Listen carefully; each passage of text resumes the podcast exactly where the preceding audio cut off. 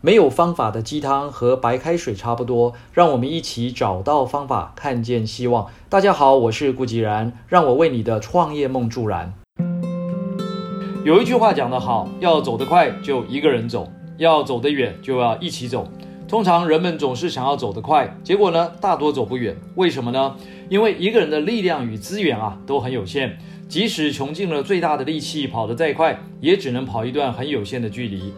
企业的经营正是如此，老板再厉害、再英明，也得有一群员工愿意一起打拼，否则只靠老板一个人能够做多大的生意呢？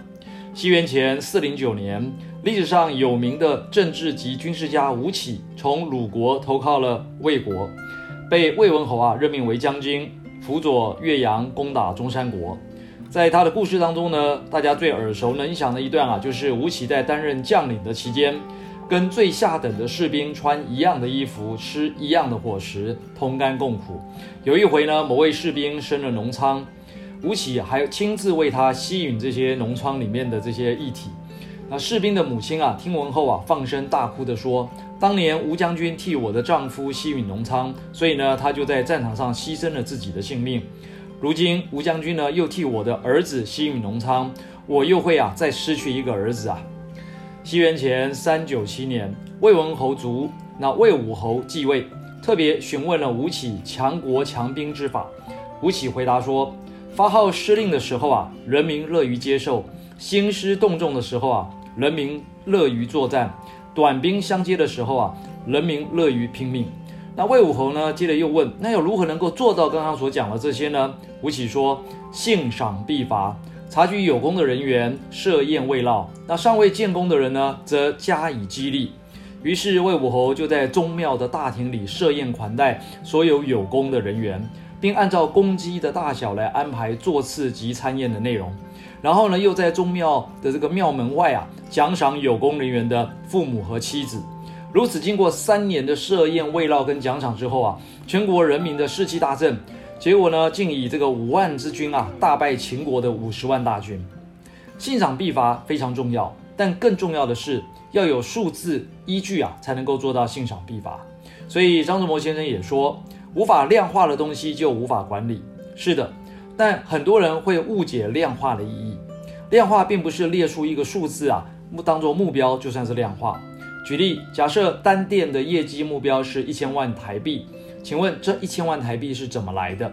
很多老板会这样回答：我自己抓的啊，却拿不出具体的依据，也就无法衡量是否合理，更无法根据这个目标去确认每个员工的合理产值是多少。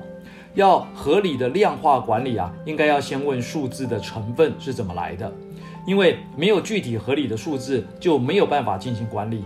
也没有办法定出合理的 KPI，无法得到每个员工的合理产值。要如何做到信赏必罚呢？更进一步来说，没有具体的数字，老板也没办法根据需求来安排必要的支援活动，像是行销方案、特惠方案、点数方案、VIP 方案等促销活动，甚至是必要的企业内训活动和这个奖金奖励的措施。也无法把这些活动啊放入 OKR 里面，其中呢 O 是目标，R 呢就是我们要完成这个目标必须要先完成的某个结果。再问一个问题，我常在希望学院的课堂上询问众多企业家学员这个样的一个问题啊：如果你的干部每一个都像郭台铭、李嘉诚、任正非一样的积极、热心、勇于负责，那请问你的企业会是向上发展还是向下沉沦呢？答案应该很明显，但是。要每位干部员工都能够这样的积极、热心、勇于负责，很不容易吧？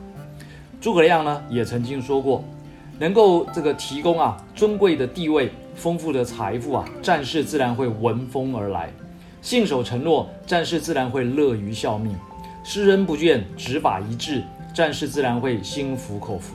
因为这就是人性啊！名将吴起能够在战国初期啊，让魏国称霸了二十五年。就是掌握了人性。各位朋友，商场上的竞争需要资源，而人才、技术、资金也都是资源。但是能够把这些事情整合在一块，最重要的资源呢，就是领导者的智慧。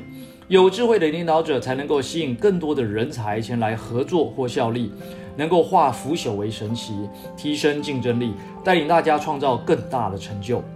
二零二一成就第一，Oh yes！以上就是今日的晨间小语，如果喜欢就帮忙转发出去喽。善知识要传递才能产生力量。我们下回再会。